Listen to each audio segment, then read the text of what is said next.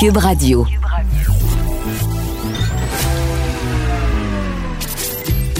Caroline Saint-Hilaire.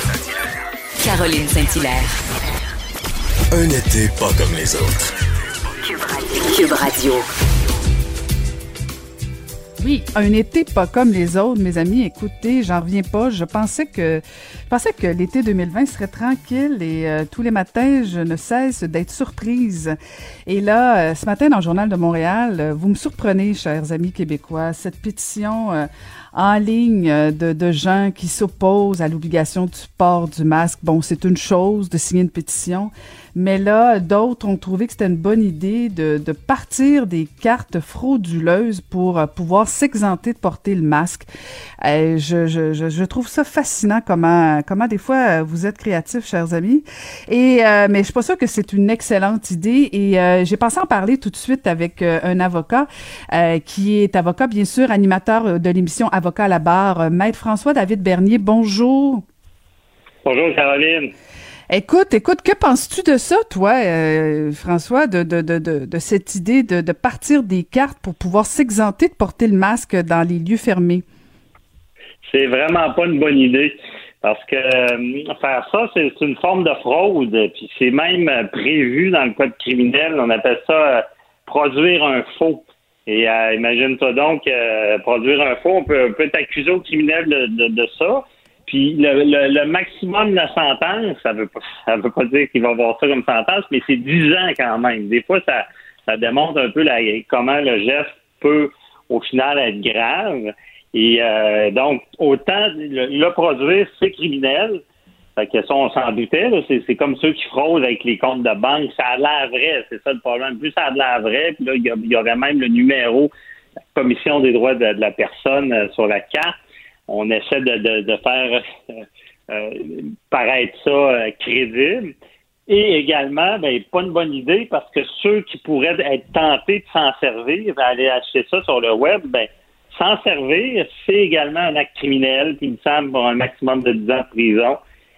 et c'est utiliser un faux document et essayer de prouver après ça que qu'on savait pas que c'était un faux. Surtout, c'est quand on n'a pas de conditions euh, médicales, mais évidemment. Donc, euh, c'est des accusations criminelles possibles. Puis au-delà de ça, ben, Caroline, on sait que c'est carrément ridicule d'être obligé de, prétendre de ne pas pouvoir porter de masque. Puis ça aide pas personne, ça aide pas soi-même. Mm. Puis je comprends un peu la mentalité du Québec. on n'est pas habitué à ça, à ce que nos droits et libertés soient restreints. C'est exceptionnel avec la loi sur la santé publique on, a toujours pris pour acquis nos droits et libertés, mais maintenant, ben, il y a l'intérêt général, la sécurité du public qui prime. C'est pour ça mhm. qu'on dit aux gens arrêtez vos histoires. Le, gouvernement a tout fait pour pas imposer le masque, suite à des études, pour enlever ce cochonnerie-là une fois pour toutes. parce mhm. que euh, ceux qui y croient pas là, sont, totalement déraillés. Ils connaissent certainement pas euh, des personnes qui en sont décédées ou des proches qui l'ont vu. C'est pas une blague. C'est une chose de de, de pas y croire, mais tu sais d'arriver à créer ce genre de carte là. Euh, je lisais euh, Anne-Sophie Poiré dans, dans, dans, le journal de Montréal qui disait bon que tu sais pour 8 dollars c'était facile, tu avais ta carte. Euh, puis je me mets à la place des commerçants là, je veux dire ça a l'air vrai en plus. Je veux dire c'est beaucoup beaucoup de temps perdu. Écoute pour pas pouvoir porter le masque. Il y avait quelqu'un qui disait sais, si t'es pas content puis tu veux pas le porter, le masque, fais-toi-en un puis écris que t'es contre, fais ton, fais ton show quand même, mais, mais je veux dire, de là à jouer avec la santé, euh, écoute, euh, je pense que c'est important de le rappeler parce que même la Sûreté du Québec, dans l'article, euh, François, on dit que était même pas au courant de ce stratagème-là. Ah non, c'est carrément ridicule. Mais ça, c'est pas nouveau. À chaque fois, les, les, les fraudeurs ont toutes sortes de stratagèmes. Puis à chaque fois qu'il y a un système d'imposer, il y a tout le temps du monde qui vont essayer d'aller trouver des failles puis profiter des gens. Puis il y en a qui semblent vouloir faire de l'argent avec ça. Mais moi, je pense que ce sera pas euh, le crime n'est pas payant, ce sera pas payant cette histoire-là. Puis tu sais, c'est que les gens comprennent mal euh, la, la, loi sur la santé publique, comme je disais, au Québec, on est en crise, c'est l'état d'urgence. Puis le gouvernement a tout. Euh, c'est assez impressionnant. Ce loi-là, elle était là avant que ça arrive. Elle, était prête, disons. mais ça a des dents, ce loi-là, ça peut brimer nos droits et libertés pour l'intérêt public. On a toujours fait attention de pas trop l'utiliser, ce que j'ai vu. Mais là, si on impose des masques, c'est qu'on, comprenez bien que si je pense que si c'était pas cette disposition-là, certaines éclosions qu'on voit, ça aurait été le reconfinement. Donc, ceux qui, veulent se battre, les masques, là, imaginez être reconfinés, puis imaginez être comme dans des pays où est-ce qu'il y a des sanctions, des contraventions pour ceux qui sortent. Là, vous, avez, vous allez trouver que vos droits et libertés sont brimés. Donc, tu sais, c'est un moindre mal, c'est tannant, mais tu sais, je veux dire, c'est ridicule de se battre pour ça. Et également, c'est sûr qu'il y en a qui ont. C'est dommageable pour ceux qui ont des vraies conditions parce qu'il y aura des exceptions. Il y a peut-être des mm. gens qui ne peuvent pas porter le masque et ces personnes-là, c'est sérieux, c'est vrai. Et là, est-ce que les commerçants vont jouer à la police avec ça? Tu sais, ah cette action-là, ça, ça, enlève la crédibilité. Tu sais, quelqu'un qui, qui vraiment peut pas en mettre, ben, il va falloir qu'il se batte, il va se faire accuser de fraudeur, puis ça. Donc, tu sais, c'est, je comprends que ça choque la, la mesure, mais je pense que le gouvernement, le gouvernement était, était rendu là. Puis, je suis un des premiers défenseurs des droits et des libertés. Mais à un moment donné, on est en société, quand c'est la santé des autres, quand c'est tes proches, ben, c'est la même réalité qui persiste, puis il faut, faut se conformer. Sinon, euh, il y a des amendes assez salées. Dans ce cas-là, c'est de la fraude. Si on porte pas le masque euh, ou si les commerçants ne l'imposent pas, ben, c'est la loi sur la santé publique euh, peut aller jusqu'à 6 000 d'amende. Et en cas de récidive, c'est le double. que ça, on le dit pas beaucoup, là. Mm-hmm. Mais quelqu'un qui est un commerçant qui, qui donne pas de mesure là-dessus peut commettre une infraction, ça peut aller jusqu'à 6 000 de, de, contravention. Puis s'il recommence, ça peut doubler. Fait que c'est ça suit. ben merci. En tout cas, on rappelle que c'est pas une bonne idée, puis que de, payer 8 dollars pour s'exenter de carte, de, porter le masque, c'est vraiment pas une idée intelligente. C'est pas un bon investissement, je vais vous le dire. non, c'est ça, c'est ça. T'es mieux de mettre 8 pièces sur un masque, ça va être plus simple. Ouais, c'est en plein ça. Ben merci beaucoup de nous avoir parlé. Merci beaucoup. C'était François David Bernier, avocat et animateur. Merci. Le, commentaire de Varda Etienne, une vision pas comme les autres. Oui, on va aller en parler un petit peu plus avec notre chroniqueuse, animatrice femme d'affaires, Varda Etienne. Bonjour, Varda. Ah, je suis découragée. Oui, hein, je suis découragée. Euh, bon, tout d'abord, bonjour Caroline. Tu sais, j'écoutais Maître Bernier et je me disais, Écoute, il a raison sur toute la ligne. Et moi, sincèrement, j'implore ce matin, j'implore le gouvernement Legault d'ordonner la fermeture des bars. Moi, j'en ai plein le pompon, des récalcitrants, des chialus qui disent ben oui, on brime mes droits et libertés, puis et moi je et moi de répondre avec le proverbe suivant la liberté des uns s'arrête là où commence celle des autres. J'écoutais certains experts qui disaient on risque de s'en remettre en 2022. OK? 2022, c'est pas dans deux mois, c'est dans deux ans. Et si on ne fait pas attention, ça risque d'en prendre cinq. Moi, ça me Est-ce que ça me tente? Euh, non, ça me tente pas du tout. Est-ce que les gens ne comprennent pas? Par exemple, tu sais, on a dit qu'à Montréal et en Montérégie, là, hein, ce sont des endroits qui sont durement frappés par la COVID-19. Moi, je vis à Brossard. Et Brossard, vous vous rappelez du Public Miles House qui a eu des cas il y a eu je sais pas combien de personnes infectées. Je me suis dit, ben mon Dieu, est-ce que je me considère chanceuse de ne plus avoir l'âge d'aller dans des bars jusqu'à 2-3 heures du matin puis faire le party? et, ça touche qui, ça? C'est, qui chiale? C'est pas compliqué. Les jeunes, ceux qui sortent dans les clubs, qui sortent au resto, et bien sûr les tenanciers des bars et des restaurants. Tu sais, je prends par exemple, tu le connais sûrement, Peter Sargakis qui possède un paquet de clubs puis de restos sur la rue euh, Sainte-Catherine, pour ne nommer que cette rue-là. Je pense qu'il y en a d'autres un peu partout. Moi, à Brossard, je sais que j'ai vu son nom aussi euh, sur différentes bâtisses. Lui, il chiale parce qu'il dit, ben oui, ça va affecter nos poches, puis là, les, les, les tenanciers de bar vont faire faillite. OK. Est-ce qu'il pense vraiment qu'il est le seul? Moi, j'ai un commerce de maquillage, Caroline. Je devais lancer ma marque en grande pompe au mois de mars. On s'entend, mes produits devaient être distribués dans différentes boutiques, dont les magasins Le Château, partout à travers le Canada. Ben, tu sais quoi?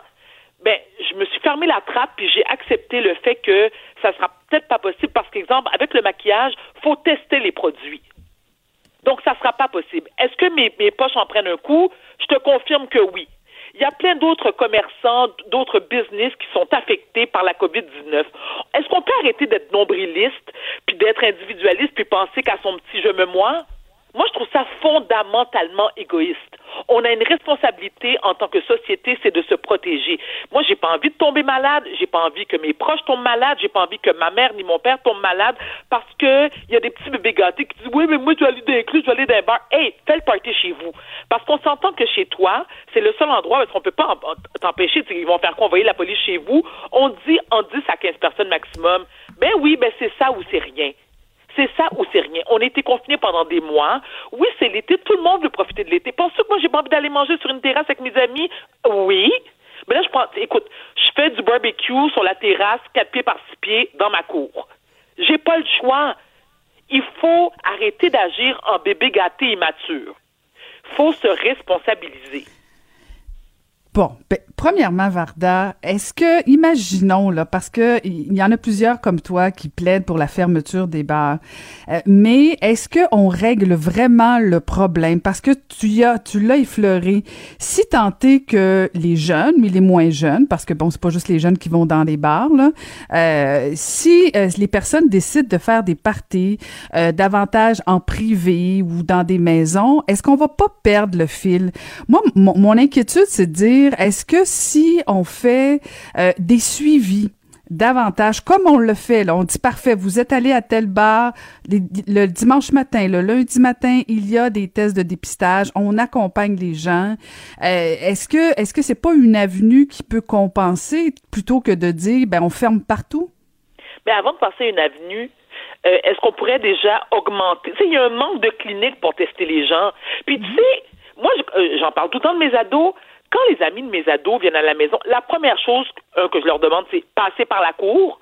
OK? Si vous avez envie d'aller à la salle de bain, ben écoutez, y moi, il y, a une porte qui donne sur le côté et tout de suite, il y a une salle de bain. Vous y allez, vous désinfectez. Dès que tu rentres chez moi, Caroline, par la porte en avant, je suis comme un hôpital, moi. Il y a un paquet de masques. Je dois avoir une cinquantaine, mais j'exagère même pas, une cinquantaine de masques à l'entrée et deux je te dirais, litres hein, de, de, de désinfectant.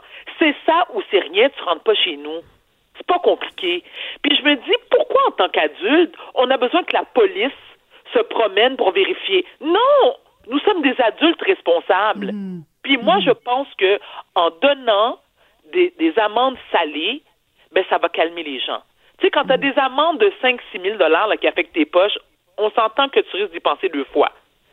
C'est la responsabilité des commerçants. Moi, quand j'entends des commerçants dire Oui, mais on n'est pas la police. Attends une minute. Oui, c'est la police dans ta propre business. Oui, c'est la police. Oui, tu contrôles qui rentre dans ton commerce et comment. tu le fais pour la drogue, tu le fais, tu le fais par contrôle de, de, l'alcool. Ben fais-le aussi pour la santé publique. Mais c'est un minimum. Est-ce qu'on a mm-hmm. besoin que la police ou le gouvernement nous le dise ou nous l'impose? On n'est pas capable de voir ça comme des grands. Écoute, on vit dans quel genre de société, Caroline? Mm-hmm. Une société ah, de bébés gâtés. Oui. De chialeux. Oui. Des enfants rois. Oui. écoute, c'est ta faute, Varda. C'est ta faute, Varda. Non, c'est pas de ma faute. Écoute-moi, les milléniaux. écoute, je veux pas les entendre. Tu sais, ils vont envoyer des messages. Mais les milléniaux. Oui, les milléniaux. Oui, les milléniaux, là, les milléniaux, pardon, me tapent ses nerfs royalement, là. Oh, mais un instant, un instant, Varda. c'est pas juste les milléniaux. Non, mais c'est pas juste les milléniaux. Non, non, non. Les milléniaux ont peut-être fait la fête dans des parties. de ma mère. Je t'ai dit l'autre fois, ma mère, je, écoute, à un moment donné, je voulais l'attacher avec des menottes dans son sol parce qu'elle chialait aussi qu'elle pouvait pas sortir. Donc, t'as les deux extrêmes. T'as les personnes âgées qui sont extrêmement têtues, puis t'as les milléniaux qui sont dans le je me moi. Mhm, mhm. Puis, dans le milieu, il y a toi, il y a moi. Donc, c'est à nous. Non, mais c'est vrai. C'est à nous de dire aux milléniaux, à nos parents, hey, on se calme. Moi, là, je te dis, euh, Caroline, ça, ça, me révolte tellement, ça provoque chez moi des crises sévères des rythmes fessiers. C'est pas compliqué. Je t'abonnais à Syncofax. Je t'abonnais à Syncofax. Il m'énerve. On peut-tu se le dire? OK, tu vas me dire que tu es en préménopause, que je peux les nerfs rapidement, mais j'ai pas envie de crever, moi. J'ai pas envie d'être malade. Je veux travailler. La PCU, c'est juste quatre mois. Je peux-tu travailler? Écoute, écoute, job dans un domaine où est-ce que. Mais non, mais on va te dire les vraies affaires. Tu sais, je suis encore chanceux d'avoir eu un contrat de télé. J'aurais fait quoi? Aller me mettre sur BS? Écoute, Varda, je sais que tu vas avoir une commandite bientôt. Des incompax. hey, merci, Varda. Écoute, on se reparle demain. Sois, prudent et soigne, et soigne ton érythème. Merci, je t'embrasse. Imaginez des technologies qui sauvent des vies, qui réinventent le transport ou qui explorent l'espace. L'École de technologie supérieure en conçoit depuis 50 ans. 50 ans. Imaginez la suite. Bonjour, je peux prendre votre commande? Oui, je vous prendrai le sandwich, le délice du Sud. Par contre, j'enlèverai le poulet, l'ananas, les oignons puis le fromage feta. Votre auto, c'est un espace où vous pouvez être vous-même. Euh, donc vous voulez juste le, le pain et la sauce? Oui, monsieur. Elle mérite d'être bien protégée et vous méritez d'être bien accompagné. Trouvez la protection la mieux adaptée à votre auto avec Desjardins Assurance et obtenez une soumission en quelques clics sur desjardins.com.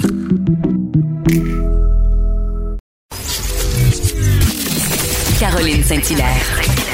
Pas d'enveloppe brune, pas de lobbying. Juste la vraie bonne radio, dans les règles de l'art. Cube Radio. On le voyait dans les différents quotidiens, dont le Journal de Montréal. De toute évidence, les délais euh, d'attente dans les urgences du Québec euh, sont repartis à la hausse. Et ça, après euh, des semaines de confinement où tout avait ralenti, mais maintenant, c'est reparti de plus belle. Et même selon le docteur Bernard Mathieu, qui est président de l'Association canadienne des médecins d'urgence, qui est cité dans l'article du Journal de Montréal, la situation se détériorerait, pardon, aux urgences depuis l'arrivée de la CAQ. alors, j'ai pensé parler avec un médecin qui est lui-même à l'urgence de Sainte-Agathe et médecin de famille à Mont-Tremblant, Simon-Pierre Landry. Euh, bonjour, docteur Landry. Bonjour, Madame Saint-Hilaire. Alors, euh, est-ce que est-ce que c'est vrai que la situation empire depuis l'arrivée euh, du gouvernement de la CAQ? Ben, il y a une corrélation, en fait, dans le temps, effectivement. Donc, une augmentation des délais sur civière. Les statistiques qui ont été rapportées, par exemple, dans les journaux, c'est des statistiques qui précèdent un peu la pandémie. Donc, tu sais, c'est quand même une situation, donc, qui était déjà présente. Et la pandémie a changé les choses d'une certaine manière. Pas pour le meilleur, mais ça, on y reviendra si vous le souhaitez. Mais ceci dit, oui, effectivement, on a finalement un réseau qu'on n'a pas appliqué des solutions pour changer la façon que le réseau fonctionne. Donc, le temps passe, les gens vieillissent, euh, la population vieillit au Québec, donc ils deviennent de plus en plus malades avec des, des, problèmes de santé de plus en plus complexes à traiter. Et donc, à chaque année, finalement, euh, la demande pour les services dans les urgences augmente, mais l'offre, elle, n'est pas améliorée. On ne change pas le réseau assez pour avoir des résultats. Et donc, ce qui doit arriver arrive, c'est-à-dire qu'il y a une détérioration des temps d'attente. Est-ce que, euh, parce que bon, vous faites référence avec l'avant-pandémie versus l'après. Parce que ce qui était fascinant, pendant le confinement, il n'y a plus personne qui allait à l'urgence euh, pour plusieurs raisons, euh, notamment la peur. Deuxièmement, peut-être à un moment donné, on, on sentait moins l'urgence d'aller aux urgences, sans jeu de mots. mais après pandémie, est-ce que c'est, est-ce que c'est le fait qu'on n'a pas réglé le problème en amont ou si c'est le fait que les mesures sanitaires c'est plus compliqué? Est-ce que est-ce qu'il y a plus de problèmes reliés à la pandémie? Les deux. Les deux, exactement les deux. Donc, vous avez comme le, système, comme je disais, qu'on n'a pas amélioré. Donc, les choses se dégradent tranquillement, pas vite. Mais avec la pandémie, ce qui arrive, c'est que ça nous a amené, euh, je vous donne un exemple. Moi, il faut que j'enfile maintenant une jaquette entre chaque patient. Donc, si je voyais euh, quatre patients par heure, normalement aux urgences, ben, j'en vois trois aussi, ben, quand les patients ont besoin d'aller en radiologie, il faut désinfecter les salles en radiologie. Donc ça, c'est des petits exemples concrets que les gens ne voient pas, mais qui font que finalement, on voit moins de monde Donc, dans le jargon de gestionnaire, qu'est-ce que ça veut dire? Ça veut dire que la capacité de nos urgences après la pandémie, parce qu'on a plein de mesures sanitaires à appliquer, est diminuée. Donc déjà, on avait des urgences surchargées. Et là, tranquillement, pas vite, ce qu'on voit, c'est qu'avec le déconfinement, c'est pas une vague de patients COVID qui viennent dans nos urgences. Là, on n'est pas là-dedans. Là. Ce qu'on ce qu'on voit, par exemple, c'est des gens qui comme d'habitude, consultent aux urgences pour leurs problèmes de santé courants, qui n'ont pas de lien avec la COVID, mais nos urgences ne sont pas en mesure de donner autant de services qu'avant à cause des nouvelles mesures de la COVID. Et ça, ce que ça fait finalement, ça se fait qu'on est au mois de juillet et on a déjà des taux d'occupation à 150% dans les Laurentides, ce qui était prévisible parce qu'on diminue la capacité de nos urgences et la demande, elle, en soins, elle augmente tranquillement pas vite. Et là, ça, on parle de juillet vous savez, je donne beaucoup d'entrevues d'habitude à chaque année, c'est quasiment rendu un running gag au mois de janvier pour dire que les urgences débordent. Ben, je peux vous dire qu'en janvier, si on fait rien, ça va être encore pire qu'en juillet. Donc, mm. parce qu'on va avoir l'influenza qui va frapper en janvier aussi, avec tous les autres problèmes de santé hivernaux.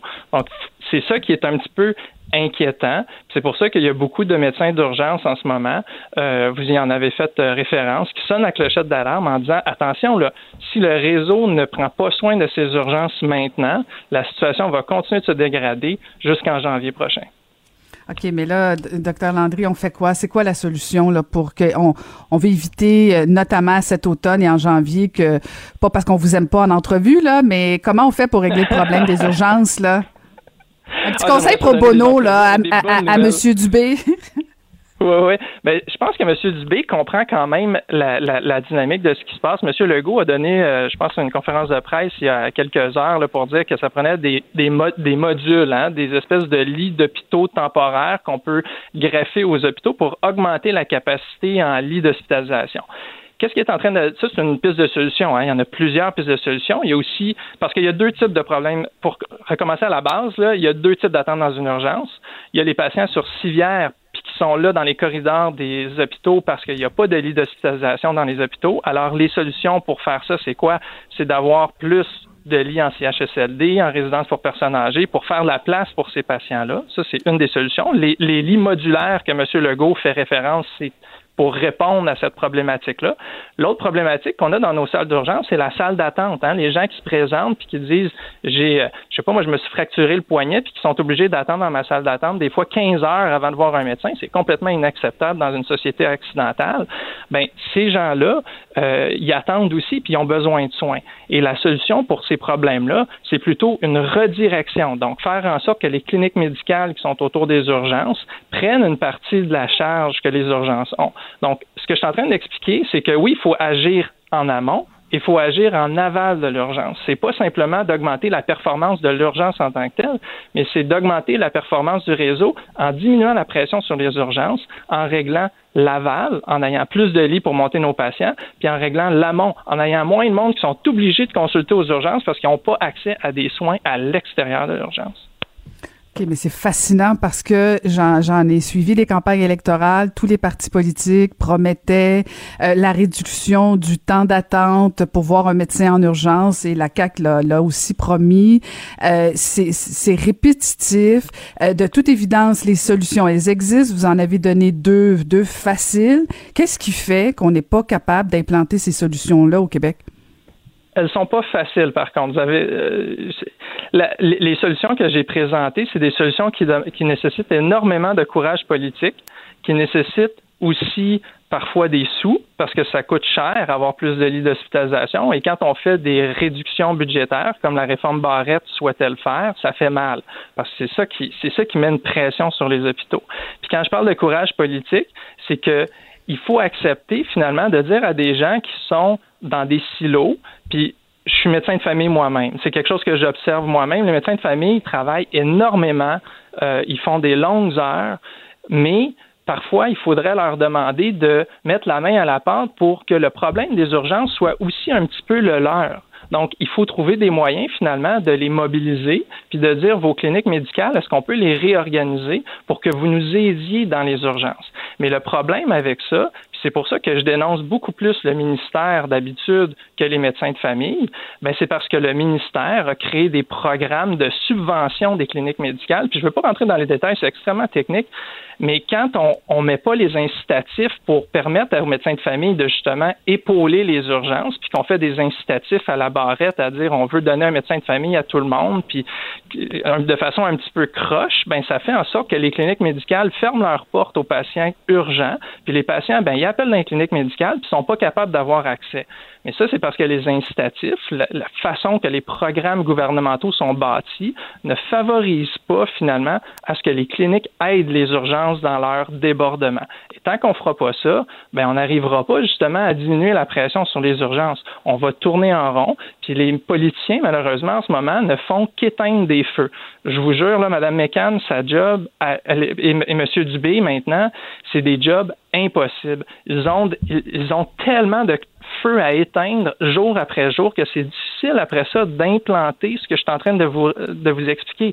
Changer des programmes gouvernementaux, mettre les incitatifs à la bonne place pour, les, pour que les cliniques prennent ces patients-là au lieu qu'ils se présentent aux urgences.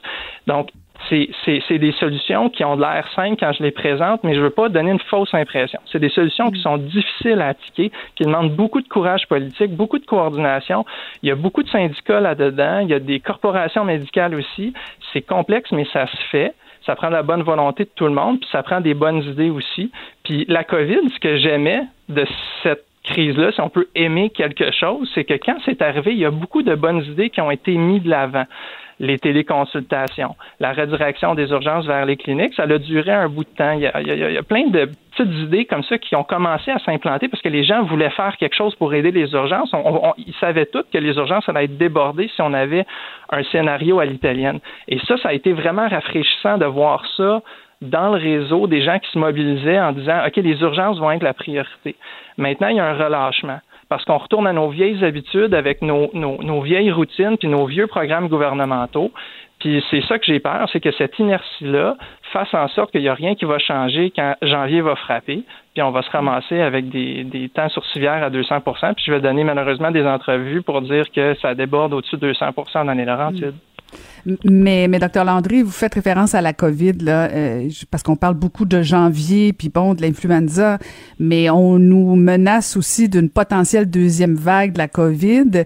Euh, si est qu'elle arrivait et que les urgences sont pleines, euh, pleines, pardon, on n'avance pas plus non plus. Là, je veux dire, il y a, y, y a, comme une urgence. Là.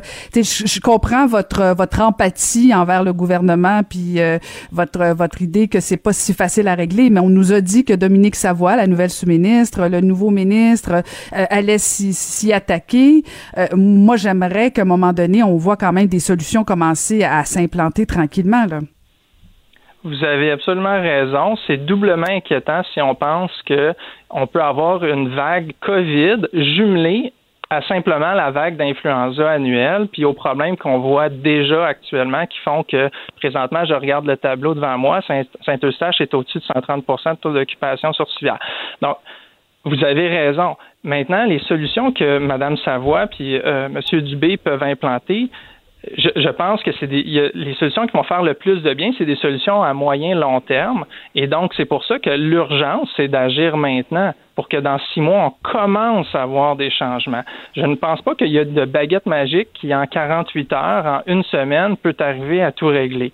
Par contre, il y a des choses à plus court terme. Monsieur Legault, il faisait référence en ayant des hôpitaux modulaires greffés aux hôpitaux actuels. Ça, c'est une solution qui peut être faite relativement rapidement si on trouve le personnel puis qu'on donne des contrats pour construire ces, hôpitaux modulaires-là. Donc ça, c'est un exemple de solution à court terme qui peut être faite. Mais les solutions qui vont vraiment changer la donne, qui durent depuis des dizaines d'années au Québec, c'est des solutions à long terme. C'est changer la gouvernance dans les institutions c'est revenir à une certaine forme de décentralisation, d'imputabilité des gestionnaires. Hein. Ça veut dire quoi? Ça veut dire donner le pouvoir directement dans les hôpitaux au lieu de tout essayer de gérer à Québec. c'est des, changements de culture de gouvernance qui prennent du temps. Hein. On parle de, de cycles de 5-10 ans pour changer la culture d'une entreprise, la culture d'une organisation. Donc, moi, ce que je dis, c'est euh, il y a des mesures à court terme, à moyen terme, à long terme. Celles qui vont être les plus payantes, c'est à long terme et à moyen terme. Mais il faut tout faire les trois parallèlement. Puis je souhaite vraiment de tout mon cœur que, M. Dubé et Mme Savoie vont être en mesure de changer les choses rapidement. Ben merci beaucoup, merci. On va vous souhaiter bonne chance et nous souhaiter bonne chance. Euh, merci beaucoup, Simon Pierre Landry. Merci, Madame Saint-Hilaire. Bye bye. Merci beaucoup. C'était Simon-Pierre Landry, qui est médecin à l'urgence euh, de Sainte-Agathe et médecin de famille à Mont-Tremblant, parce que nos urgences débordent au Québec.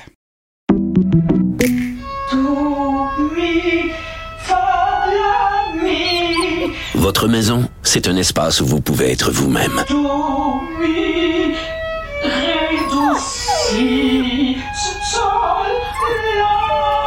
Elle mérite d'être bien protégée et vous méritez d'être bien accompagnée. Trouvez la protection la mieux adaptée à votre maison avec Desjardins Assurance et obtenez une soumission en quelques clics sur desjardins.com. Protégez vos dépôts, c'est notre but. La SADC protège vos dépôts dans les institutions fédérales, comme les banques. L'AMF les protège dans les institutions provinciales, comme les caisses. Oh, quel arrêt! Découvrez ce qui est protégé à vos dépôts sont protégés.ca. Caroline Saint-Hilaire. Elle a des antennes partout dans les coulisses de la politique. Cube Radio. Un été pas comme les autres. Alors, il y, a, du développement dans le dossier euh, de Martin Carpentier, euh, le père des deux fillettes Romy Nora qui sont décédées. Euh, et la Sûreté du Québec vient tout juste de faire un point de presse parce qu'il y aurait effectivement de nouveaux éléments dans, dans l'enquête qui portent à croire qu'il serait toujours en vie. Alors, je vous invite à écouter Anne Mathieu, porte-parole de la Sûreté du Québec. On a un court extrait.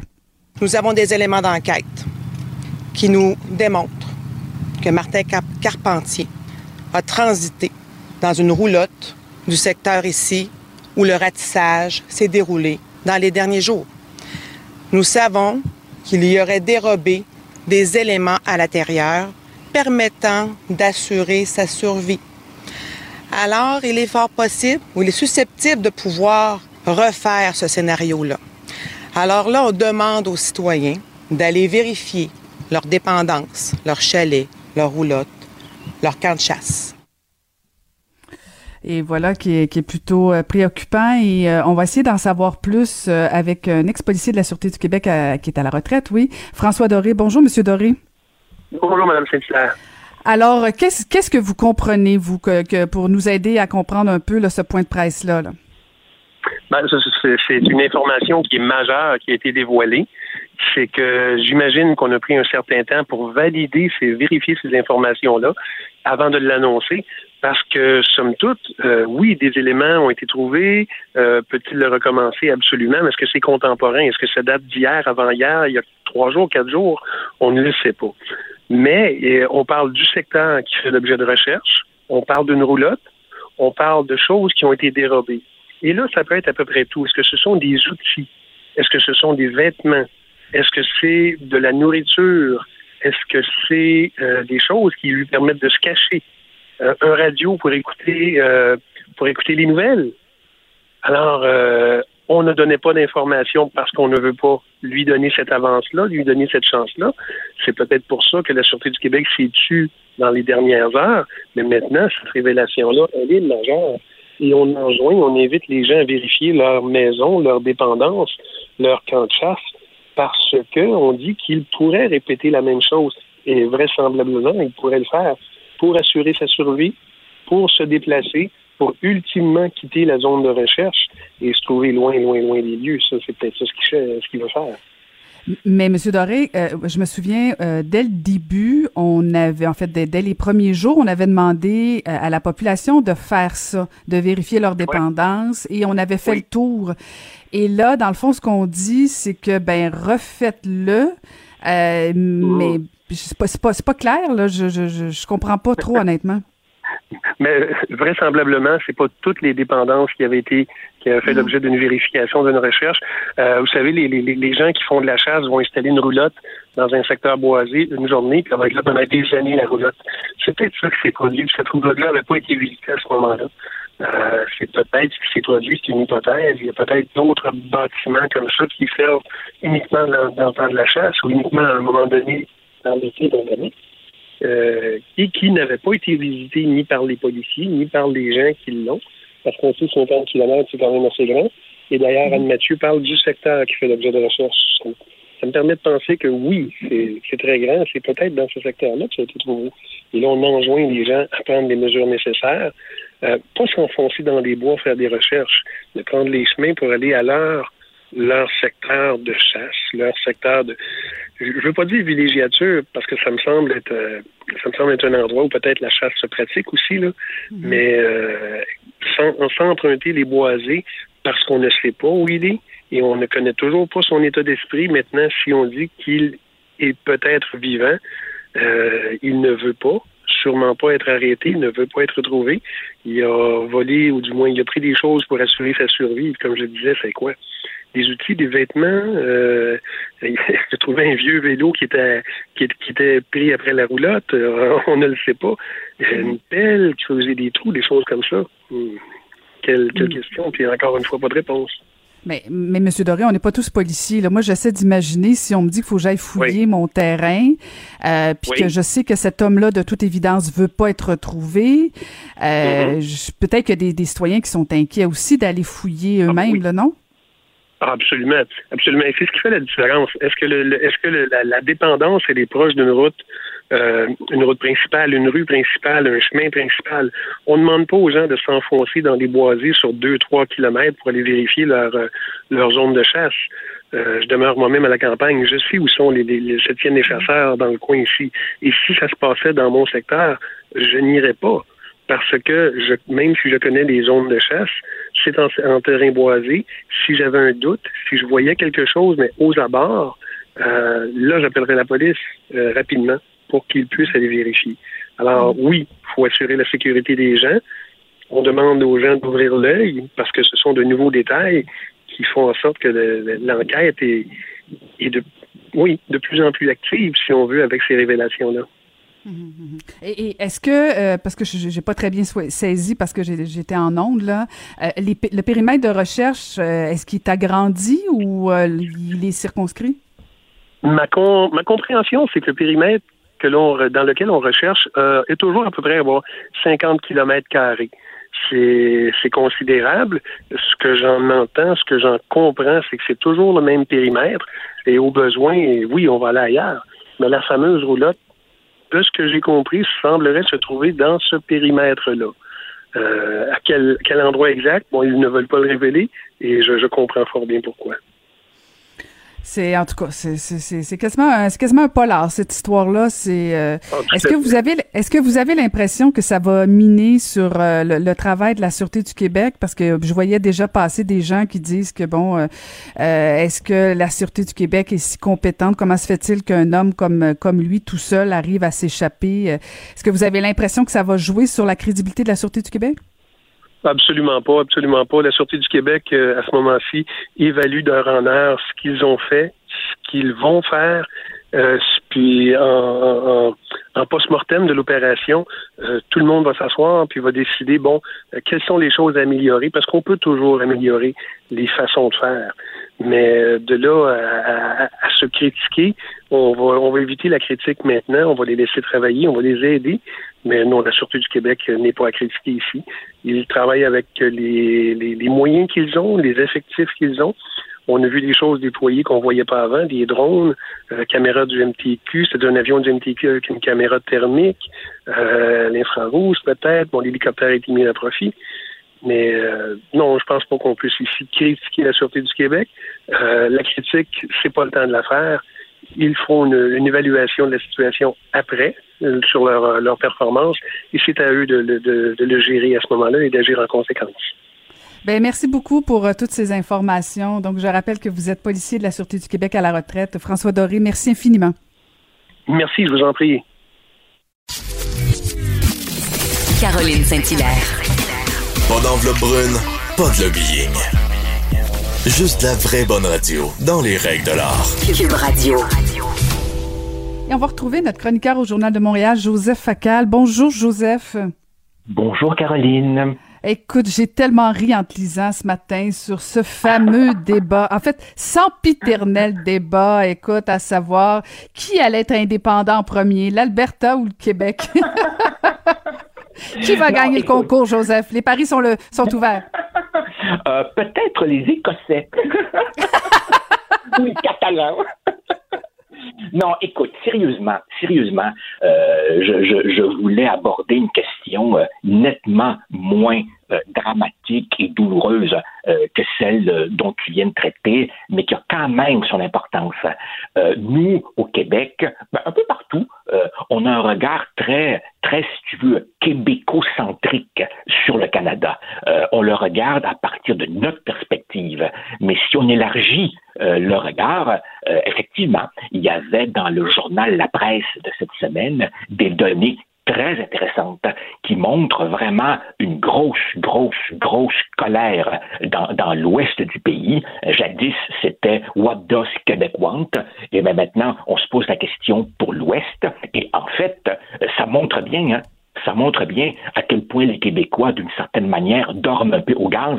La proportion d'Albertains insatisfait euh, du Canada est deux fois plus élevé euh, qu'au Québec. En Alberta, ils sont les deux tiers, les deux tiers à dire que le Canada ne les traite pas avec respect. Et peux-tu croire que le pourcentage d'Albertains qui se disent prêts à considérer la souveraineté est maintenant plus élevé qu'au Québec? Évidemment, il faut prendre ça avec un grain de sel de gros calibre, mais à tout le moins, réalisons qu'il n'y a pas juste le Québec qui se gratte le bobo quand il pense au régime fédéral.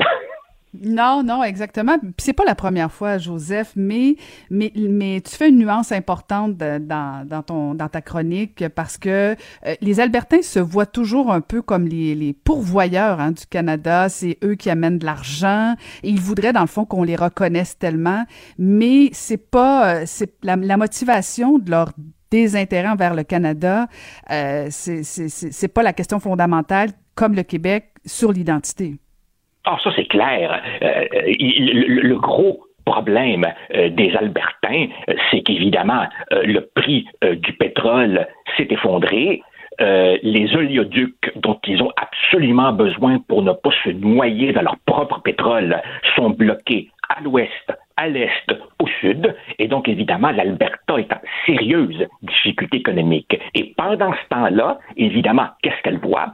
Elle voit Ottawa qui donne aux provinces 20 milliards en péréquation, dont 13, 13 viennent au Québec. Alors évidemment, de leur point de vue, de leur point de vue, c'est comme si nous prenions leur argent sans être solidaires. Évidemment, c'est leur point de vue. Ce qu'ils oublient de dire, c'est qu'Ottawa subventionne l'industrie pétrolière. Justin Trudeau a acheté un oléoduc Trans Mountain pour 4 milliards et demi.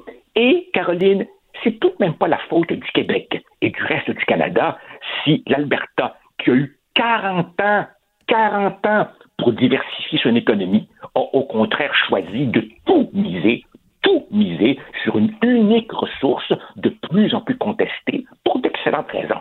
On a mhm. presque envie de leur dire Hey les gars, vous auriez dû y penser avant. Cela dit, on peut comprendre leur frustration et pour Justin Trudeau, ce sera un très gros dossier dans un contexte où on réalise peu que les élections fédérales reviennent finalement assez vite reviennent assez vite. Et c'est l'engagement de c'est l'engagement fort de, du, premier ministre de l'Alberta Jason Kenney qui disait euh, on va faire un référendum sur la péréquation. Euh, donc c'est une menace qui peut finir par déranger Justin Trudeau ah, ben écoute, c'est là que l'histoire, Caroline, est remplie de bizarreries. Je ne sais pas combien de nos auditeurs se rappellent que du temps de Jean Chrétien et de Stéphane Dion, le gouvernement fédéral s'était adressé à la Cour suprême pour changer les règles d'un éventuel troisième référendum québécois. Et euh, la Cour suprême avait dit, excusez, s'il y a une motion de demande de négociation constitutionnelle enclenchée par une province, il y aurait une obligation de négocier de bonne foi. Et donc, évidemment, M. Kenney brandit la menace d'un référendum sur la péréquation et autres sujets de discorde. On peut prendre pour acquis que si ça avait lieu, il le remporterait très aisément.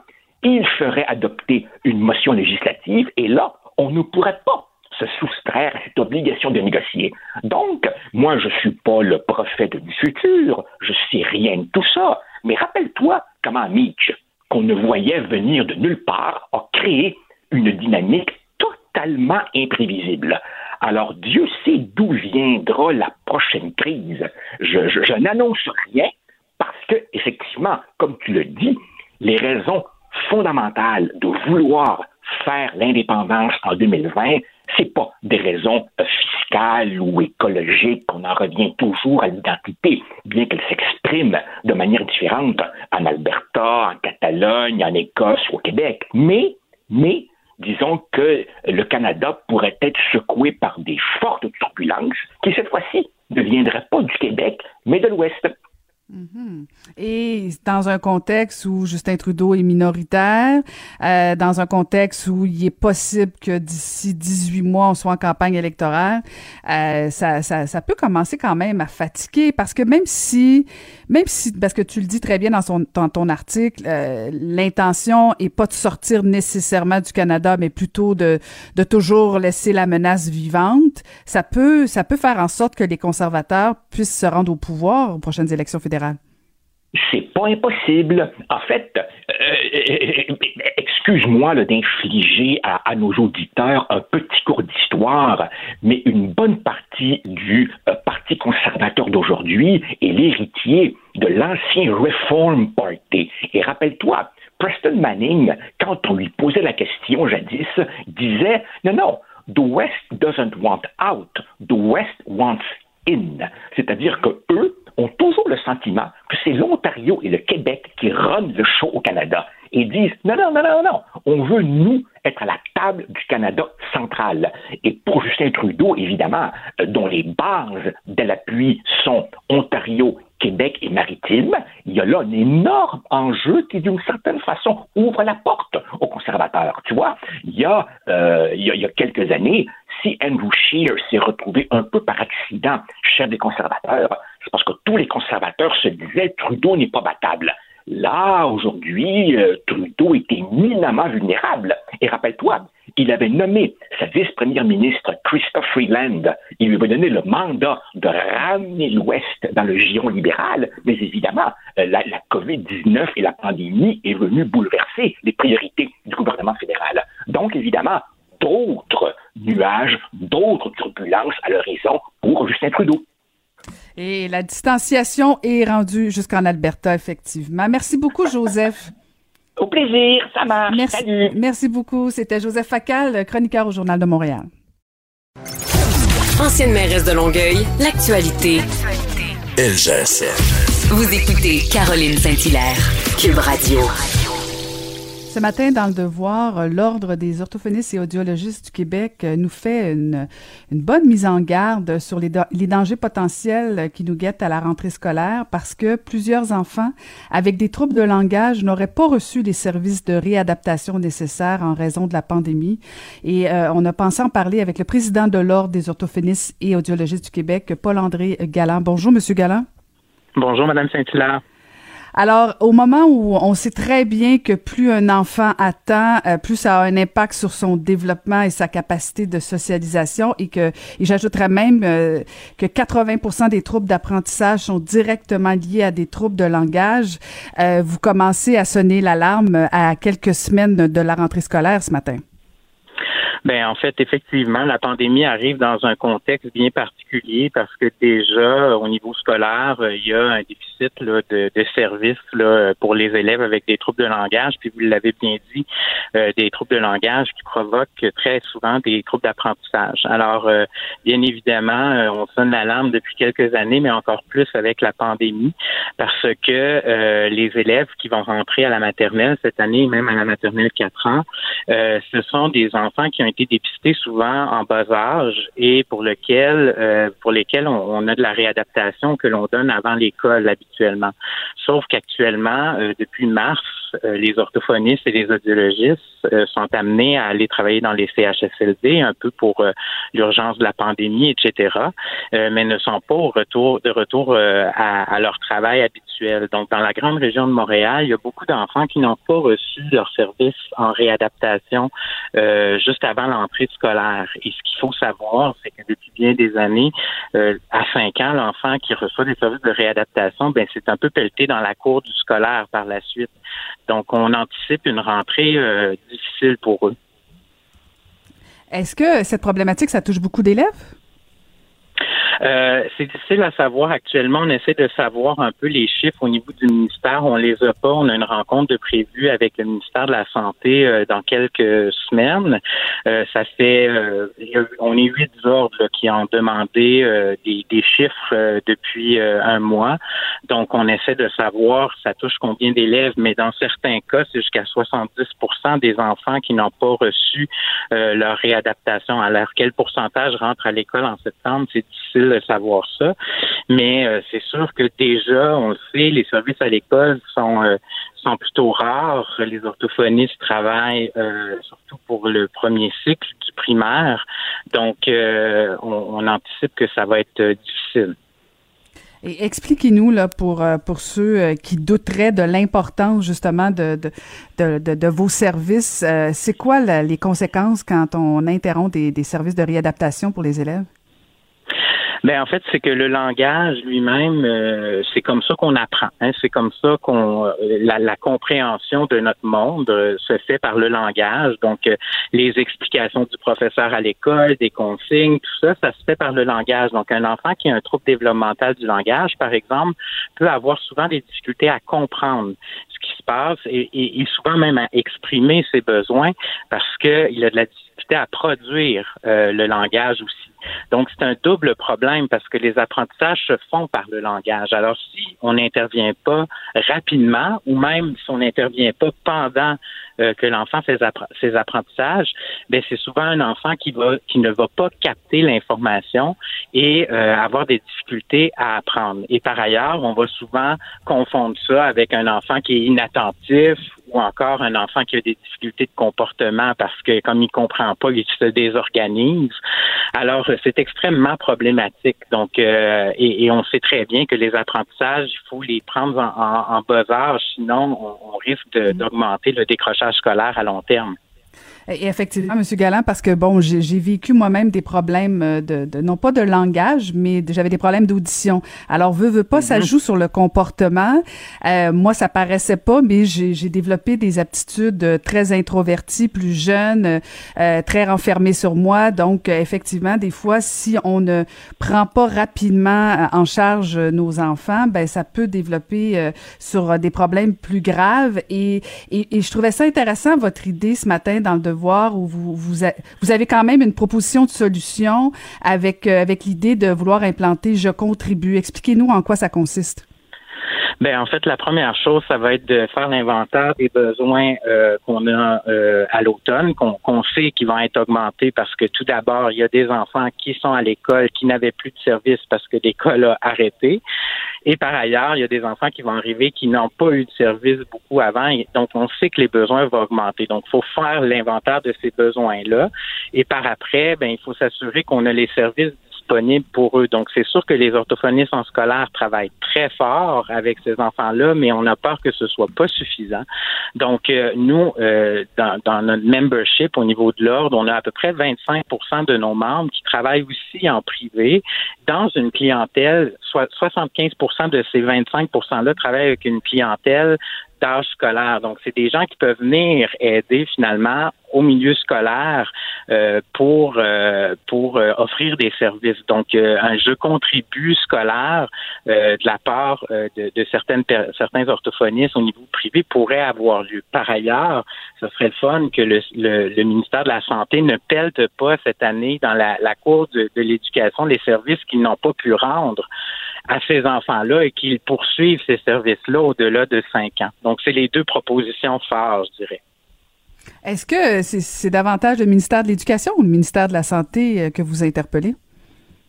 Euh, en fait, on interpelle les deux. Ça fait longtemps qu'on dit qu'il faut que mhm. les deux se parlent parce que les mhm. services en réadaptation, ce n'est pas la même chose que les services en scolaire. Les orthophonistes scolaires accompagnent les enfants dans leurs apprentissages, mais ils ne devraient pas faire de la réadaptation. Donc, c'est deux besoins différents. L'idéal, ce serait qu'il y aurait des services de réadaptation et un accompagnement dans les apprentissages scolaires, mais actuellement, c'est pas le cas euh, dans les régions au Québec. Ben merci beaucoup. On en apprend un petit peu plus. Merci beaucoup, euh, Monsieur Paul-André Galland. Je rappelle que vous êtes président de l'Ordre des orthophonistes et audiologistes du Québec. Merci infiniment de nous avoir parlé ce matin. Je vous remercie beaucoup. Bonne journée. Caroline Saint-Hilaire. Le divertissement radio de vos vacances. Cube Radio. Le, commentaire de Mathieu Boccoté, dépensé pas comme les autres. Vous retrouvez notre sociologue et chroniqueur au Journal de Montréal, Mathieu Bocoté. Bonjour, Mathieu. Bonjour. Écoute, un long silence pour te présenter. Et, et tu nous parles de liberté d'expression aujourd'hui? Oui, à travers euh, ce qui s'est passé récemment au, euh, au, New York Times. Alors, je résume en quelques mots. En 2016, le New York Times n'avait pas vu venir du tout euh, l'élection de Donald Trump. C'était non seulement une mauvaise idée de leur point de vue, mais c'était même inimaginable qu'une telle chose se produise. Or, oups, Trump est élu. Et le New York Times, qui se pique d'être l'aristocratie du journalisme américain, se dit ouais, il va falloir falloir chercher à comprendre qu'est-ce qui fait que des gens pensent pas comme nous, ce, ce, qui euh, étonne toujours une certaine partie des progressistes. Euh, alors ils disent on va embaucher dans nos pour nos pages opinion que responsable qui va chercher à diversifier les voix des pages opinion pour qu'on puisse entendre cette autre Amérique qui ne se reconnaît pas dans les canons de, de notre journal. Est-ce que eux-mêmes se demandaient est-ce qu'on est à ce point coupé du pays qu'on ne comprend plus la société qu'on prétend analyser? Alors là, euh, parmi ces euh, les, gestes d'ouverture, il y a Barry Weiss, euh, un journaliste, qui est embauché pour réussir à faire de la place donc à d'autres points de vue. mais il y a quelques jours, Barry Weiss décide tout simplement de démissionner.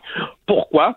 Parce qu'elle dit c'est tout simplement c'était devenu invivable d'évoluer, euh, de, fonctionner au New York Times parce que le journal est devenu sectaire, parce que euh, nous dit-elle par exemple, euh, il fallait de plus en plus se battre pour être capable de faire paraître dans les pages débat du journal des tribunes, des opinions qui ne sont pas en conformité avec la ligne idéologique du journal. Parce que euh, si les vieux progressistes libéraux du journal croyaient à la diversité d'opinions, ils croyaient que c'était une bonne chose d'entendre d'autres voix que la leur, la nouvelle génération militante a une conception presque révélée de la, de la vérité. Donc en gros, ils ont une vérité révélée qui tient dans les dogmes de l'époque et euh, pour ceux qui ne s'y rallient pas, ben, ils ne devraient pas avoir accès à la liberté d'expression parce que ça consiste dans les faits à faire la promotion de l'erreur, du vice, euh, de la perversion idéologique, de l'intolérance et ainsi de suite.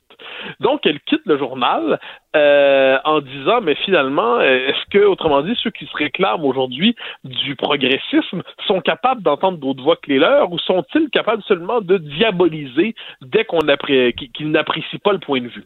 Puis ça ça s'inscrit dans un contexte qu'il faut ça vaut la peine de le mentionner, c'est le 7 juillet si je me trompe pas dans le Harper's Magazine, il y a 150 euh, personnalités de la gauche libérale pour l'essentiel. Il y a quelques figures autres, mais quelques euh, qui décident de signer un texte contre la cancel culture. On pourrait dire contre le, la nouvelle censure de la gauche radicale, contre le politiquement correct, et une une, signe une tribune pour dire, et là c'est parce qu'ils prennent des gants blancs, ils mettent des gants blancs, ils disent oui, oui, oui, on est d'accord avec euh, les objectifs de la gauche radicale, mais peut-être pas avec les méthodes. Euh, oui, Trump, c'est vraiment un super méchant, puis les, les illibéraux euh, qui menacent le monde sont très inquiétants, puis les conservateurs sont des ennemis de la liberté d'expression, mais, mais est-ce qu'on pourrait quand même réclamer le droit de débattre, le droit à la liberté d'expression? Et là, on voit, autrement dit, il y en a, donc ils réclament ça, ils le font maladroitement, à mon avis, ils prennent beaucoup trop de gants blancs, leur ils, ont tendance à oublier que plusieurs parmi les signataires, il y a quelques semaines, quelques mois encore, avaient tendance à diaboliser ceux qui ne pensaient pas comme eux. Mais d'une certaine manière, on dirait que la gauche libérale était favorable à la censure lorsqu'elle frappait les conservateurs, mais lorsqu'elle vient les frapper eux-mêmes, là, ils sont scandalisés. Comme quoi, la révolution dévore toujours ses propres enfants. Mais quoi qu'il en soit, à travers tout ça, euh, qu'on voit, c'est une inquiétude de plus en plus vive dans le monde anglo-saxon pour la liberté d'expression, menacée par une gauche radicale qui est très puissante dans l'université, très puissante dans les médias, et qui n'accepte tout simplement plus qu'on puisse voir le monde autrement qu'elle.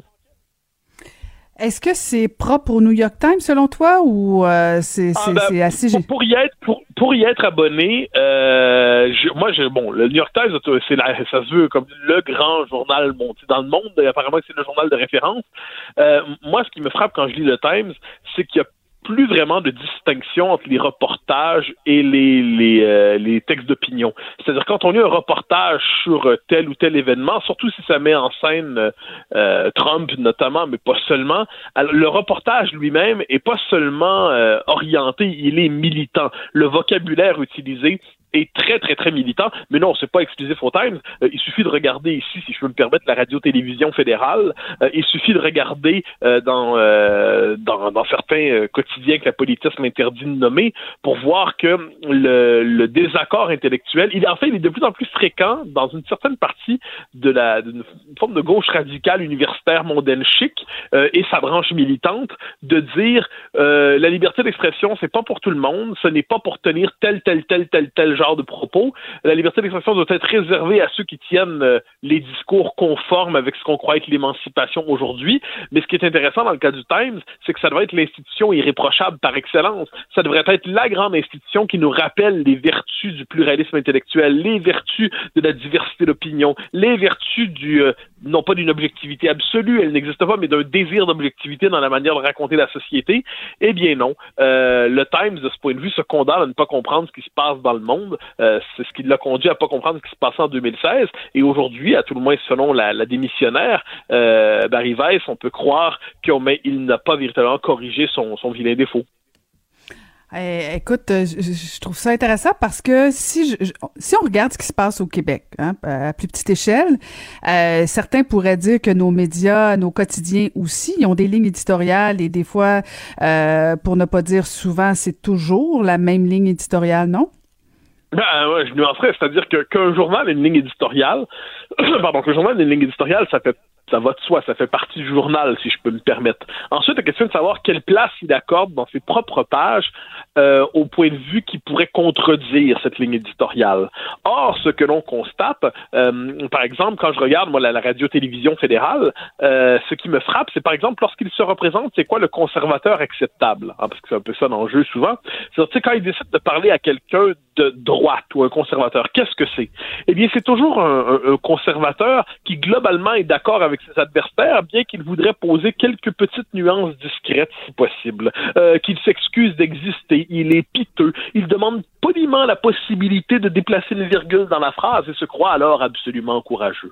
Euh, on sait la même chose avec les nationalistes qui ont leur place à la radio-télévision fédérale, je donne cet exemple-là. Ensuite, la question, c'est la possibilité pour un journal d'avoir une pluralité de points de vue dans ses pages. Euh, je donnais l'exemple ce matin même dans la chronique que j'écris dans le journal. Au Journal de Montréal, on va retrouver, bon, j'écris mes il y a Laure Varidel, il y a José Legault, euh, il y a Richard Martineau, euh, il y a euh, Harold Fortin, il y a une diversité de points de vue. je pense que cette diversité de points de vue, elle est aujourd'hui essentielle à la vitalité démocratique. OK, mais Mathieu, Mathieu, je vais te poser la question. À plusieurs points de vue. Oui, mais Mathieu, je vais te poser la question que tout le monde voudrait te poser actuellement. Si un chroniqueur, si quelqu'un écrivait un texte d'opinion contre la ligne éditoriale du Journal de Montréal, est-ce que ce serait accepté? Ben moi, je pose la question, c'est quoi la ligne éditoriale? Dans la mesure où dans les pages opinion, les pages idées, disons ça comme ça, on a des souverainistes, des fédéralistes, des gens de gauche, des gens de droite, des gens qui pensent que du racisme systémique, d'autres qui pensent qu'il n'y en a pas, des gens qui croient que la question du français est fondamentale, d'autres qui disent qu'il faudrait relativiser. sur les pages éditoriales, sur les pages opinion, je constate qu'il n'y a pas, moi pour y écrire depuis euh, plus de dix ans, il n'y a pas une fois euh, une fois. Il n'y a pas une seule fois où on m'a dit ça, tu peux pas écrire ça, c'est pas dans l'esprit du journal, ça, c'est pas possible. Ah non, ça, ça, ça, ça, nous trouble. Euh, ça, c'est quand même une chose qui compte. Alors que ce que nous raconte Barry Weiss dans, euh, pour ce qui est du New York Times, ce qui est assez intéressant, c'est quand il devait publier une tribune de quelqu'un d'une autre école de pensée que le, le Times, eh bien, euh, là, il fallait presque négocier chaque phrase et ainsi de suite. D'ailleurs, on l'a vu, si je peux me permettre, dans les suites de, euh, des, des, des insurrections du mois de juin des manifestations, euh, un sénateur américain dont le nom m'échappe au moment où je veux le dire avait plaidé position qui n'est pas la mienne par ailleurs, pour une utilisation musclée euh, des forces de l'ordre pour rétablir l'ordre aux États-Unis. Eh c'était, vu comme un scandale. Le journal a presque dû s'excuser de, de s'être excusé d'avoir publié ça. Alors, un instant, il représentait un point de vue qui était quand même présent aux États-Unis. Depuis quand il faut s'excuser de présenter un point de vue qui euh, un autre point de vue que le sien dans la vie publique. Et c'est là que ça nous rappelle la chose importante, me semble-t-il, c'est il faut familiariser en démocratie chaque électeur, chaque citoyen avec un autre point de vue que le sien. Or, quand on est chacun enfermé dans des chapelles, quand on est sous cloche de verre, quand on est dans un environnement idéologique fermé, clos, sous-oxygéné. Eh bien, on en vient ne plus concevoir la possibilité du désaccord autrement que comme un scandale. Euh, on le voit beaucoup, les médias sociaux radicalisent ça, c'est le moins qu'on puisse dire, mais à travers tout ça, ce qui se joue, c'est la possibilité de comprendre qu'on n'a jamais le monopole du vrai, du juste et du bien. Or, il semble que la vilaine tendance d'une certaine presse qui se dit progressiste, euh, c'est de croire qu'elle a le monopole du vrai, du juste et du bien. Euh, je donnerai un exemple tout simple. Quand je, je lis en France les journaux dits de droite, euh, je pense au Figaro, euh, où j'ai le bonheur de collaborer, et eh bon, on va retrouver des textes de gauche. Euh, il est plus rare qu'on retrouve des textes de droite dans la presse de gauche. il se peut que cette tendance soit, soit présente ailleurs. Hmm. Merci infiniment pour ces propos. Mathieu, je rappelle donc que tu es sociologue et on peut te lire dans le Journal de Montréal. Mathieu Bocoté, merci. Au grand plaisir, au revoir.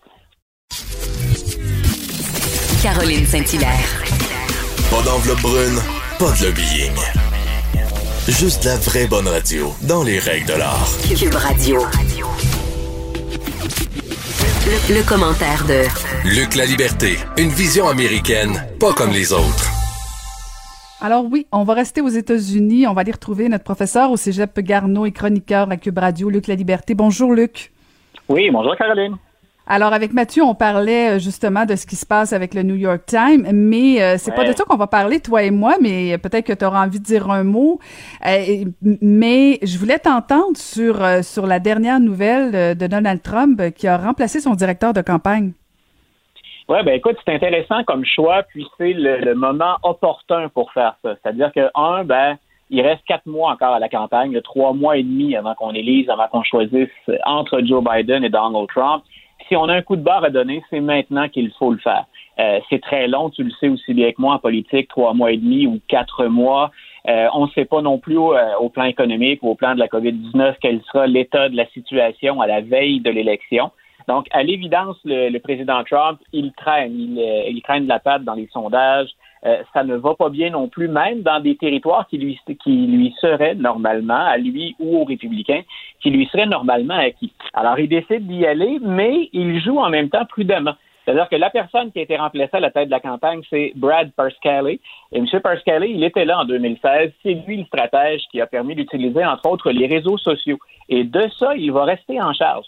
Trump s'est tourné vers quelqu'un qui fait de la politique de façon un peu plus traditionnelle. Euh, il se tourne vers Bill Stepien. Et M. Stepien, ben, les, les, maniaques ou les mordus de politique américaine, ils se souviennent peut-être que c'est lui qui avait géré des campagnes de Chris Christie, l'ancien gouverneur du New Jersey. Donc, on fait appel à quelqu'un qui, au plan politique, un peu plus d'expérience dans une course, je répète, entre guillemets, le traditionnel, alors que M. Parscale, ben, on va garder son expertise sur les réseaux sociaux. C'est lui qui va gérer, entre autres, l'énorme centre qui était de, traitement de données qui est à la portée de l'équipe de Donald Trump, ce qu'on appelle même dans le milieu, juste pour ajouter au suspense, l'étoile noire. Hmm. Est-ce que, est-ce que la COVID a, joué sur le choix euh, de Bill Stepien? Parce que tu des réseaux sociaux, faut, faut faire une campagne différente là avec la COVID. Ben voilà, je, pense que tu mets le doigt sur un aspect qui est très important, c'est-à-dire que la COVID ramène M. Trump à ses obligations, à son rôle de meneur, à ce rôle de meneur qui doit également être un peu plus empathique, hein, qui doit être sympathique à la cause des, des Américains. Jusqu'à maintenant, M. Trump, on le sait, il n'aime pas reculer, il n'aime pas se, se, se, contredire ou se dédire sur ce qu'il considère être essentiel. Mais quand on voit à quel point la situation a glissé, ben, il va devoir agir de manière un petit peu plus conventionnelle ou à tout le moins, en tout cas, revoir la façon dont on va distribuer les cartes au plan stratégique. Donc, M. Stepien, il est là parce qu'il a une bonne connaissance de la politique américaine, une bonne connaissance des enjeux.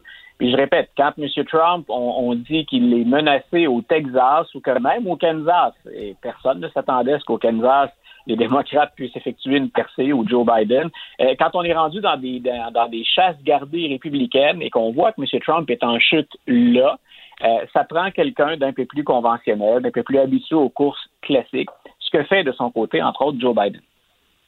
Et justement, tu fais référence, Luc, au récent sondage là, où on sent que Joe, Joe, Biden a quand même une bonne avance. Ben voilà, ce qui est intéressant pour l'équipe de Joe Biden, c'est que les écarts varient d'un sondage à l'autre, mais l'écart est toujours, au moment où on se parle, confortable. Le plus récent, le plus spectaculaire, c'est qu'au plan national, M. Biden mènerait par 15 points. 15 points à trois mois et demi, même s'il reste beaucoup de temps, c'est énorme. Mais même des sondages un peu plus conservateurs, puis de maisons qui habituellement ben, gèrent leur échantillon différemment, puis euh, ça a tendance à avantager un peu le président Trump. Euh, ils sont scientifiques, tous ces sondages-là, mais dépendamment de la façon dont on constitue l'échantillon, les résultats sont différents. Même des sondages un peu plus conservateurs confèrent à Joe Biden une avance de 11% Donc ça, au plan national, c'est énorme. Nos, nos électeurs s'appellent peut-être qu'en 2016, ben, on a très, très bien compris, tout le monde, que c'est pas euh, la popularité dans les sondages au plan national que ça se joue, mais bien dans chacun des États. Et ce qui est très inquiétant pour M. Trump, c'est ce que j'évoquais tout à l'heure, c'est que non seulement dans les États pivots qu'il a enlevé à Hillary Clinton par moins de 1% non seulement il traîne la patte et sérieusement, en Pennsylvanie par exemple, mais il y a même des chars gardées républicaines qui, dans les sondages actuellement, montrent qu'on en a assez. Et c'est la COVID-19 qui joue un grand rôle dans, si on décortique les sondages c'est la gestion ou l'absence de gestion de l'administration Trump qui le pénalise. Donc, il semble qu'il y ait maintenant des territoires acquis aux républicains qui se disent ben, pour cette fois-ci, on va faire exception. Puis on est peut-être prêt à donner une chance à Joe Biden, ne serait-ce que pour ramener un peu de, semblant normal ou de gestion plus efficace, à tout le moins, de la pandémie. C'est quand même euh, c'est quand même incroyable, Luc, parce que bon, tu as, tout suivi, tu es un expert en politique américaine. On a entendu des scandales, euh, des, des, des, problèmes de comportement, des problèmes de gestion. Rien n'est venu à bout de Donald Trump, mais peut-être que finalement, c'est l'épidémie de la COVID qui va venir à bout de Donald Trump. Voilà, puis c'est que bien souvent, chez les partisans de Donald Trump ou chez un certain nombre d'indécis ou des gens désabusés du système, les scandales qu'on a liés, on les attribuait dans un premier temps au fait que les journalistes s'excitent et que euh, quand il y a un scandale, on couvre ça. Puis si ça concerne M. Trump, ben, il y a un biais politique et les gens se disent c'est grossi. On va se dire aussi, comme c'était le cas pour Mme Clinton, ben écoutez, peut-être que M. Trump n'est pas parfait, on le sait, mais regardez Mme Clinton. Et on, on trouvait des scandales réels ou présumés au couple Clinton en disant finalement les politiciens sont tous les mêmes. Pourquoi on ne donnerait pas une chance à quelqu'un de l'extérieur? puis quelqu'un qui, en plus, et ça, c'est encore une carte qu'il peut jouer, quelqu'un à qui on confère une habileté à gérer l'économie, que ce soit réel ou présumé, c'est ce qu'on pense de M. Trump. Mais quand on le voit euh, aller à l'encontre de la santé publique, moi, une des stratégies que je ne comprends pas de la part de Donald Trump ces jours-ci, c'est d'attaquer la crédibilité d'Anthony Fauci de front. Euh, on a retiré des responsabilités aux autorités en matière de santé aux États-Unis. On a rattaché tout ça directement à la Maison-Blanche. On a attaqué dans les journaux de manière anonyme ou directe Anthony Fauci. Et les Américains, ils l'aiment, Anthony Fauci. Autant M. Euh, Arruda, ici, a eu une bonne cote de popularité pendant longtemps. Il rassurait les gens, puis on lui conférait une grande crédibilité. Fauci joue ce rôle-là aux États-Unis. Et j'avoue avoir mal compris la stratégie du, président, s'il y en a une, de le confronter, puis de le tasser, même de tenter de le mettre à l'écart. Parce que c'est exactement ce qu'on reproche au président. Grosso modo, vous n'allez pas, vous ne nous rassurez pas, vous n'encouragez pas des, mesures de distanciation, du masque. Écoute, c'est quand même intéressant, Caroline, c'est quand même grave. On a fait des nouvelles en fin de semaine parce que M. Trump a porté un masque pour la première fois en public. C'est, on, a traité ça comme une nouvelle de première importance, alors que normalement, ça allait de soi depuis un certain temps déjà. Donc, M. Trump, c'est la, la, COVID qui le plombe partout. Le reste des scandales, on a fait avec pendant longtemps. Et là, ce qui lui reste dans les sondages, ça correspond approximativement à ce qu'on appelle depuis le début son noyau dur. Ses partisans farouches, là, il ne les perd pas. Mais il ne peut pas gagner qu'avec ces gens-là. Puis ces gens-là portent pas le masque, puis de toute façon, ça n'existe pas, le coronavirus. Mais, mais, mais en même temps, il y, a des chiffres qui devraient faire peur là, aux Américains. Euh, c'est quoi? On parlait d'un nouveau record de quoi? 77 000 cas recensés en 24 heures aux États-Unis. Euh, ça, ça va pas bien là-bas, là. Non, les Américains sont effectivement inquiets. Ils sont inquiets pour le retour à l'école. Il y en a même qui, tranquillement, parce que si tu te souviens, c'était le gros argument, puis on en a discuté ici aussi, c'est faut relancer l'économie. Il y aura un coût à, tout ça, puis quand est-ce qu'on va l'assumer et de quelle manière? Bien, souvent, hein, on, y va. On l'a vu avec le gouvernement de M. Legault, on l'a vu aussi avec Justin Trudeau. On y va à la pièce, puis les informations sont parcellaires, hein, elles sont partielles. Euh, aux États-Unis, M. Trump et un certain nombre de gouverneurs, ben, ils ont mis la pédale au plancher pour dire on rouvre l'économie. Puis dans certains cas, on constate que d'aller trop vite, ben, c'est imprudent et que les conséquences vont peut-être être pires finalement si on doit reconfiner. Et je pense que beaucoup d'Américains le réalisent maintenant. Non seulement on voit que ça se propage dans les écoles, on a bien constaté aussi que dans les résidences pour personnages et chez les gens donc plus avancés euh, en âge ou qui avaient déjà une fragilité, qui avaient déjà des, euh, des prédispositions. Donc, on, on, a vu que ça créait des, des ravages importants, mais on voit qu'au plan économique, une deuxième fermeture ou un deuxième confinement ça pourrait être encore plus grave. Alors, il y a des États qui, tranquillement, s'ajustent au fur et à mesure, mais c'est certain que le président, euh, quand il s'avance au lutrin puis qu'il dit le pire est passé, on va dans la bonne direction, il n'y a rien dans la réalité ou dans les faits, dans les statistiques, on, peut les faire parler souvent, les chiffres, mais là, ils sont accablants. Puis la santé publique, M. Fassi, hier et ce matin encore, disait il faut qu'on change de direction. On, on ne peut pas aller euh, du côté du gouvernement fédéral, puisque M. Trump ne peut pas intervenir personnellement dans chaque État, mais il peut encourager des choses au niveau fédéral, au plan fédéral. Ben, il faut, il faut, il faut revirer le bateau de bord. C'est carrément, le, traduit de façon un peu populaire, c'est carrément ce qu'a dit Anthony Fassi. Ben, on va suivre ça attentivement. Merci beaucoup de nous avoir parlé ce matin. C'était Luc La Liberté. Merci infiniment, Luc. Bye, Caroline. Bonne journée. Caroline Saint-Hilaire. Pas d'enveloppe brune, pas de lobbying. Juste la vraie bonne radio, dans les règles de l'art. Cube Radio. Et pour le segment de la grande entrevue, on va aller retrouver euh, l'animatrice, la productrice Marie-France Bazot. Bonjour Marie-France. Bonjour Caroline.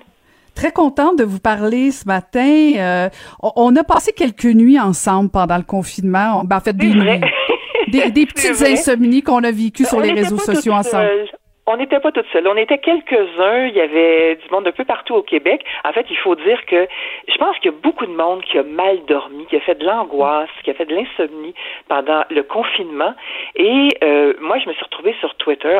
C'était en 2 et 4. Fait que j'ai commencé à appeler ça le club du 2 à 4. Puis, je parlais avec du monde sur Twitter. Puis, on se répondait. Puis, on se posait des questions. Puis on était nombreux et nombreuses à se ramasser là. Puis j'ai l'impression que quand le confinement, est, le déconfinement est arrivé, il y a beaucoup de problèmes de sommeil qui se sont réglés. Il y a plein d'affaires dans la vraie vie qui se sont envenimées, mais notre insomnie au moins s'est calmée. C'est ça. Mais je ne sais pas si euh, finalement c'est une bonne chose parce que d'ailleurs, je lisais vos, quelques billets euh, justement sur l'année 2020. Là, euh, c'est pas mal, c'est pas mal dur comme année, Marie-France. Oui, euh, c'est c'est un bien que j'ai écrit dans l'actualité. En fait, mhm. j'ai écrit pendant le confinement euh, un, un, espèce de ça s'appelait euh, journal des temps inédits parce que tout ce qui mhm. se passait était inédit. Et quand le déconfinement est arrivé, ils m'ont demandé à l'actualité si je voulais continuer.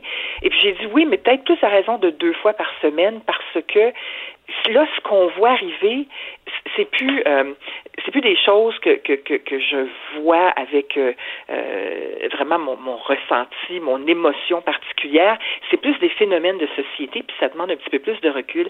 Et j'ai écrit ce biais auquel vous faites référence sur les ça s'appelait Les années nauséabondes.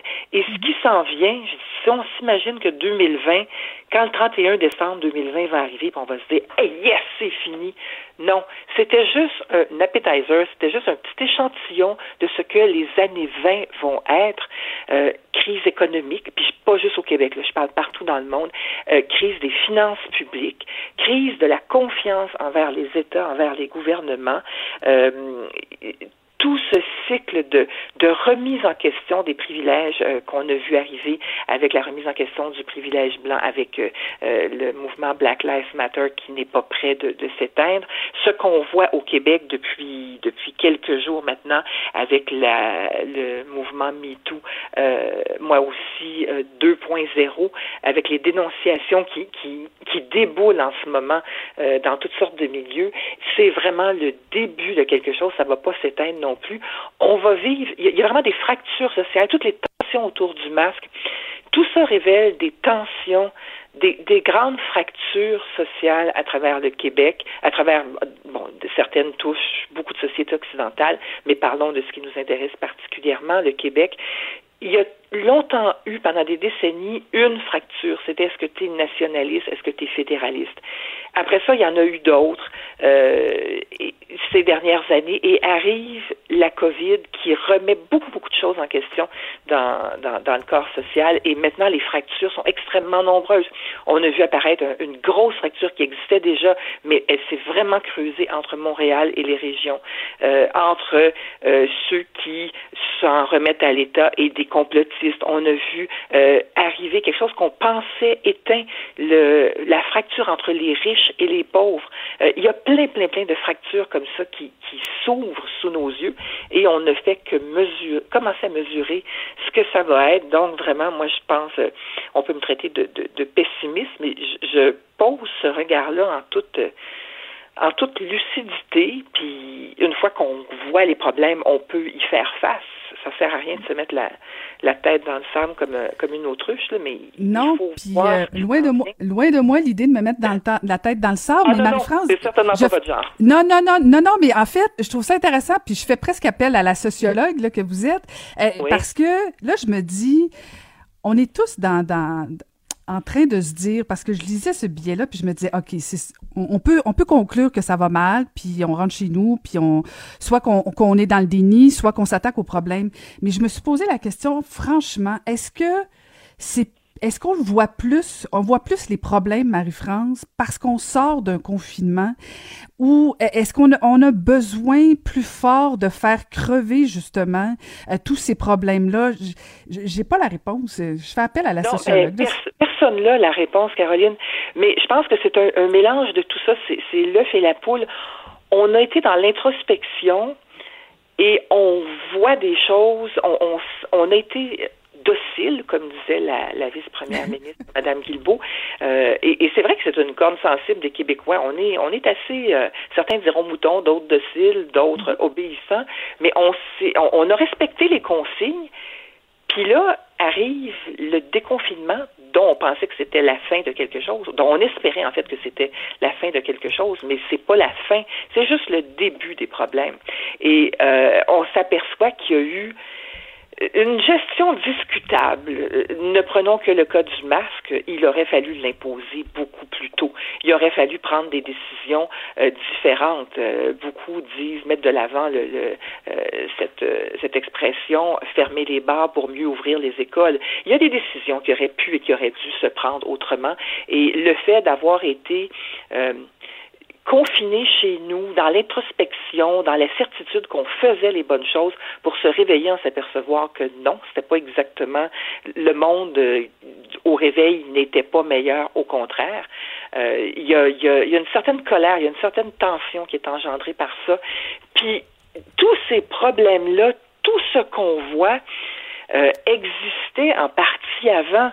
Euh, toute cette cette tension, je disais, entre Montréal et les régions, mais entre les grandes villes un peu partout et, et, et, les régions existait, euh, les riches et les pauvres, l'accélération de la richesse la plus extrême, euh, on la voit, on la voit à l'œil nu à Montréal, on la voyait à l'œil nu. Euh, tout ça était déjà là. Euh, beaucoup, beaucoup de tensions étaient déjà là et j'ai l'impression que là, le fait d'être rentré dans un monde où c'est un drôle de monde, à l'échelle individuelle, pas à l'échelle euh, collective, on ne sait pas très bien où on pose nos pieds, on ne sait pas très bien combien de temps ça va durer, quand est-ce qu'on va trouver le vaccin, quand est-ce qu'on va trouver un médicament, quand est-ce qu'on va sortir de cette, je vais utiliser un grand mot, là, mais une dystopie, euh, l'impression que le, on a l'impression d'être dans le monde réel, mais le monde est comme à côté un peu. Euh, est-ce qu'on va s'en sortir? Et donc, ça donne la latitude, on dirait, à, à, certains et à certaines d'agir comme ils agiraient pas en temps normal. Je pense à cette, euh, cet article dans le Journal de Montréal hier euh, où, où cette femme, dans un dépanneur, s'est faite tabasser parce qu'elle avait dit à quelqu'un qui ne portait pas son masque, puis elle euh, est dans une condition particulière et son mari une condition particulière, tassez-vous, vous êtes trop près de moi, et elle s'est fait frapper et la délinquante a pris la fuite. Est-ce que ce serait arrivé des comportements comme ça sur un sujet aussi niaiseux fondamentalement que ça dans le monde d'avant. Je ne sais pas, on dirait qu'il y a comme quelque chose qui s'est libéré. Il y a des paroles qui se sont libérées. Euh, certains diront que c'est aussi, c'était avant, c'est l'effet de Trump euh, qui euh, libère une parole toxique dans tous les domaines, aussi bien à l'échelle individuelle qu'à l'échelle collective. Il y, a, il y, a, vraiment beaucoup de phénomènes qui se qui se mêlent. Puis moi, comme sociologue, je regarde ces années qui s'en viennent et le champ d'intérêt est, vraiment très vaste et si j'étais une militante, je me dirais, il y a beaucoup de travail à faire aussi, euh, militante écologiste ou militante euh, de différents droits. Il y, a, plein, plein, plein de travail à faire. Comme quoi, effectivement, c'est assez sombre ce qui s'en vient. Mais je pense qu'il y a moyen de faire des choses à l'échelle individuelle, à l'échelle collective aussi. Je suis, disons, lucide, mais pas complètement pessimiste.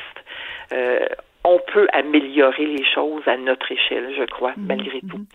Vous faites référence justement au fait que, que le, paysage soit sombre pour nos élus, les législateurs. Me semble que c'est une belle opportunité.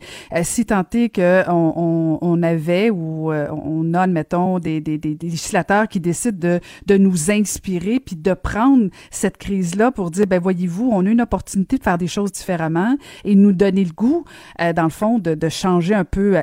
Allons-y localement, juste le Québec. Il me semble que ça pourrait devenir intéressant, non? Est-ce qu'on voudrait les entendre, Caroline? Je pose la question à l'ancienne politicienne. Est-ce qu'on voudrait les entendre? Euh, ben, peut-être pas, tout de suite. Peut-être pas tout de suite. Peut-être pas tout de suite. Hein? Euh, en ce moment, euh, on a vraiment les oreilles qui bourdonnent. J'utilise comme figure de style, mais on a on, entend des voix vraiment gueulardes. On entend vraiment des invectives dans, dans la sphère politique, dans la sphère publique il y a des voix plus modérées, il y a des voix qui disent des choses, euh, qui ont écouté, qui ont réfléchi, puis qui viennent dire ce qu'ils pensent. Puis il y en a en politique. Euh, je vais, je veux pas faire de la partisanerie. Je ne suis pas euh, au Parti québécois. Je ne suis pas péquiste. Je, je suis très très distraitement la course à la direction du Parti québécois et, vraiment, euh, je suis je suis en dehors des partis politiques. Mais il se trouve que je connais bien Paul Saint-Pierre Plamondon parce qu'il était euh, pendant quelques années chroniqueur à l'émission Bazo TV que j'ai animée à Télé-Québec. Et c'était un, gars qui a fait, euh, qui a fondé le mouvement des orphelins politiques, qui se posait plein de questions sur la politique, qui a fait une grande tournée du Québec pour écouter ce que je disais les gens, pour discuter avec eux. Il revient, il décide que son véhicule va être le Parti québécois malgré les conditions de ce qui est devenu ce parti-là et cette option-là dans la joute politique québécoise. Et il apporte un discours nuancé, un discours avec des projets auxquels je n'adhère pas nécessairement, mais il a écouté. Et il a dialogué et il a une voix modérée je pense pas que sa voix soit particulièrement entendue, ni au Parti québécois, ni en général sur la sur l'échiquier politique. Donc, il y a des voix comme ça, ça existe du monde qui modéré, nuancé, qui a toutes sortes de nuances de gris, qui est ni noir ni blanc. Et euh, je suis pas sûre qu'on est prêt à les entendre. On a, on a encore envie d'un leader charismatique qui, mm. qui euh, ou, une, ou une leader charismatique qui, qui fleurirait sur l'espèce de boue dans laquelle on, est enlisé. Euh, Quelqu'un avec une parole forte. C'est un peu ce qui s'est passé avec Trump aux États-Unis. Est-ce que c'est une bonne solution pour le Québec ou, ou pour euh, euh ou pour les pays en général? Je ne sais pas, mais j'ai l'impression qu'on on est plus porté en ce moment à entendre des voix, des voix gueulardes, des voix. L'opinion se fait beaucoup dans les médias. Les opinionneux, les commentateurs sont très, très, très, très, très présents euh, et leur opinion est de plus en plus polarisée et polarisante. Et j'ai l'impression qu'on est vraiment pris comme société dans ce, cette, cette dynamique-là. Ouais, c'est on pourrait on pourrait faire un long débat sur ça, sur les opinions, les chroniqueurs euh, et, tout ça. Mais, je veux absolument, Marie-France, vous entendre parce que vous avez parlé de la, la, la parole libérée, euh, bon, le, le, le, débat entre Sophia Nolin, Marie-Pierre Morin, toute cette vague de dénonciation là. Est-ce que vous avez l'impression que Sophia Nolin a comme lancé quelque chose de très fort, a, a donné un élan aux victimes de dénoncer leur agresseur? C'est clair qu'il y a un mouvement qui est parti euh, avec cette vague-là, mais qui existait avant Sophia, Sophia Nolin. Elle s'est inscrite dans ce mouvement euh, le, le, le, moi aussi 2.0 là, qui est vraiment qui appartient à une autre génération que le, le mouvement euh, moi aussi de 2017. Euh, mm. Ça c'est une, une, vague qui, qui, qui est beaucoup portée par les réseaux sociaux et dans laquelle donc s'est inscrite l'affaire euh, Morin-Nolin. Euh, J'ai l'impression qu'il y a quelque chose euh, pour le meilleur et pour le pire qui ne va pas s'arrêter et qui va marquer les relations entre les hommes et les femmes, aussi bien euh, les relations personnelles, les relations intimes, que collectivement, il y a quelque chose qui va bouger, il y a quelque chose qui va sortir de ça. Euh, J'espère qu'à tout le moins le système de justice va être euh, transformé par ces secousses-là, la première puis cette deuxième, parce que c'est pas vrai qu'on peut se faire justice soi-même et casser des vies littéralement comme ça. Puis je ne parle pas de que du cas Morin euh, Nolin. Il y a beaucoup beaucoup de d'accusations qui sont faites qui doivent être faites, mais qui se font un peu n'importe comment. Euh, le système de justice existe, il n'est pas aussi pourri qu'on peut l'imaginer. Yves Boisvert en a fait une assez brillante démonstration il y a, il y a deux jours dans la presse. Mm-hmm. euh, il doit être amélioré, mais je pense que ce mouvement-là est là pour vraiment transformer la société. Euh, il y aura, il y aura beaucoup de, de victimes de tous les côtés là, ces prochaines semaines, ces prochains mois, mais il faut espérer qu'après, c'est vraiment une guerre et la guerre fait des victimes. Il faut vraiment espérer qu'après, euh, il va y avoir quelque chose qui va se construire, que euh, ces comportements euh, délinquants, dépravés souvent qui existent, euh, beaucoup des hommes vis-à-vis -vis des femmes, mais on l'a vu de femme à femme, de homme à homme, on le voit dans le cas de certains procès actuellement, euh, qu'il y a quelque chose qui va qui va se réparer collectivement euh, que que la place des femmes, que la place des minorités ne, ne sera plus celle qu'elle est. Il y a tout un discours là-dessus en ce moment. Euh, il, y a, il y a beaucoup d'éclats, il y a beaucoup de choses blessantes qui se disent, mais il y a quelque chose à réparer, il y a quelque chose de neuf à aller chercher. Euh, les mouvements pour les droits et pour les, les, le fait de bien vivre ensemble, non pas le vivre ensemble, mais de bien vivre, de vivre en égalité, de vivre euh, de manière euh, dynamique et constructive ensemble, ça se mm-hmm. construit. Et en ce moment, on est on est vraiment au tout début de ça. Euh, je pense que le positif s'en vient, mais pour l'instant, c'est raide. C'est c'est mm. vraiment raide et c'est parfois euh, c'est ça. Il y, a, il, y a, il y a, des dommages collatéraux, disons, euh, ben, comme surtout ça.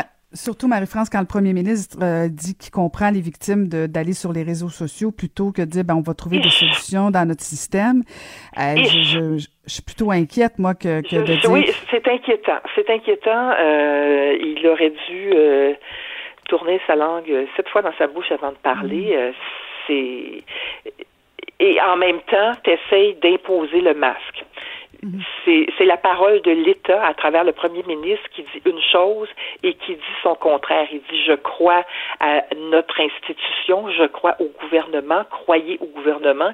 Puis de l'autre côté, euh, pour quelque chose d'aussi important que euh, la dynamique des rapports hommes-femmes et, le harcèlement et les agressions, vient dire faites-vous justice vous-même. Euh, c'est extrêmement euh, dommageable. J'ai de la misère à croire qu'une chose pareille ait pu se dire, mais elle s'est dite. Oui, c'est dit, c'est dit. Avant de conclure, Marie-France, j'en profite pour vous féliciter parce que, bon, euh, il y a du monde à Metz. Euh, L'émission que vous produisez est en nomination pour 5 Gémeaux. Donc, oui. ça continue, ça. Il y a du monde à Metz. C'est votre gros défi d'automne, ça. Oui, on est en tournage euh, actuellement euh, et on commence à on a commencé à diffuser les émissions euh, post enfin des émissions Covid, euh, tourner différemment, sans public, avec moins d'invités. On poursuit comme ça jusqu'à jusqu'au mois de décembre. Et très franchement, euh, le fameux mot que je déteste, se réinventer. Il a fallu se réinventer. Et quand je dis qu'on on, on gagne à, à, dans, dans ces épreuves-là qu'on vit collectivement, on trouve que la manière de tourner cette émission-là, finalement, on, y a gagné. Euh, le public a gagné, les codes d'écoute sont excellentes, les parts de marché sont excellentes, et on a plus le temps, un peu comme comme vous le faites en ce moment, on, a plus le temps en entrevue, on peut aller plus loin. Euh, on, a vraiment euh, trouvé une manière de faire qui, qui nous convient, qui visiblement rencontre son public. Alors on est super content de ce qui se passe. Ben, pour être allé déjà sur le plateau, c'est effectivement. Mais dans, dans le monde d'avant, je suis allée dans l'ancien temps. Dans le monde d'avant, exactement. dans, l'ancien temps où on pouvait se faire des accolades. oui, exactement. Euh, oui, oui. Ben, merci beaucoup. les invités. Oui, exactement. Ben, merci beaucoup pour ce bel échange ce matin. C'était Marie-France Bazot. Caroline. Merci. Bon automne. Caroline Saint-Hilaire. Elle a des antennes partout dans les coulisses de la politique. Cube Radio. Un été pas comme les autres. Le buzz de Vincent Dessureau. On peut l'écouter tous les jours, euh, notre super Vincent Dessureau. Bonjour Vincent. Salut Caroline. Ça va bien, toi? Très bien, très bien, oui. oui. Bon, excellent. Écoute, tu nous parles de hot dog aujourd'hui. On y est presque midi, c'est l'heure des hot dogs. Ben, c'est ça. Je voulais vous donner faim un peu et euh, parler de quelque chose d'un petit peu plus euh, léger. Ça fait du bien parce qu'il y a quelques jours, ben, en fait, le 4 juillet, là, la fête euh, de l'indépendance, fête des Américains, a toujours lieu le, le, le, grand concours de mangeurs de hot dog au Nathan's Famous Coney Island Hot Dog Eating Contest. C'est, bon, et cette année, ça avait lieu à l'intérieur, sans public, mais ça a eu lieu quand même. Et on s'attend à ce que Joey Chestnut, la plus grande vedette euh, dans ce milieu-là, euh, ben, gagne. Il a gagné facilement, mais il a battu son record à 75 hot dogs, donc en 10 minutes. C'est la, marque. Euh, et ce qui est intéressant, c'est que des mathématiciens ont fait des modèles dans les derniers jours, depuis la victoire de Chestnut, pour calculer, Caroline, c'est quoi le maximum qui pourra être atteint?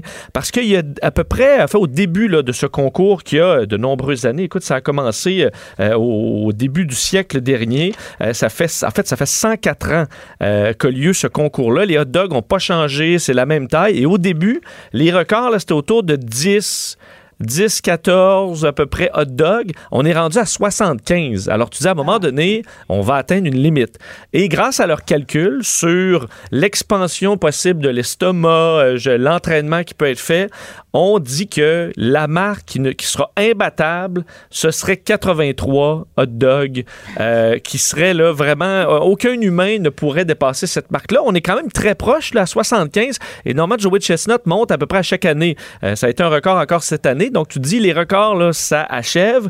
Euh, et pourquoi on réussit à atteindre des chiffres comme ça? Ce qu'on dit au départ, un humain normal qui est gros mangeur, on pourrait en ingérer à peu près 10, là, donc euh, au maximum, avant que on, vraiment, ça rentre plus. Mais eux font toutes sortes d'entraînements avec, entre autres, des, gels liquides qui vont prendre de l'expansion et qui vont vraiment là, aller dilater l'estomac pour le rendre vraiment grand et euh, sans prendre de calories. Et ça permet au moment de la compétition d'avoir, dans le cas de Joey Chestnut, la super vedette, c'est, euh, c'est trois mois d'entraînement pour, donc avant, là, chaque année, il fait trois mois de préparation fait même du yoga et de la méditation pour être concentré parce qu'à un moment donné, il veut pas ça t'écœure. Il faut que tu sois focus. Je suis déjà écœuré. Ben, c'est ça, c'est un défi mental, c'est un défi mental et physique. Euh, et, euh, et, ce qui est intéressant, dans la même analyse, on a comparé euh, laquelle, à la, la, vitesse à laquelle on pouvait manger l'humain versus des animaux.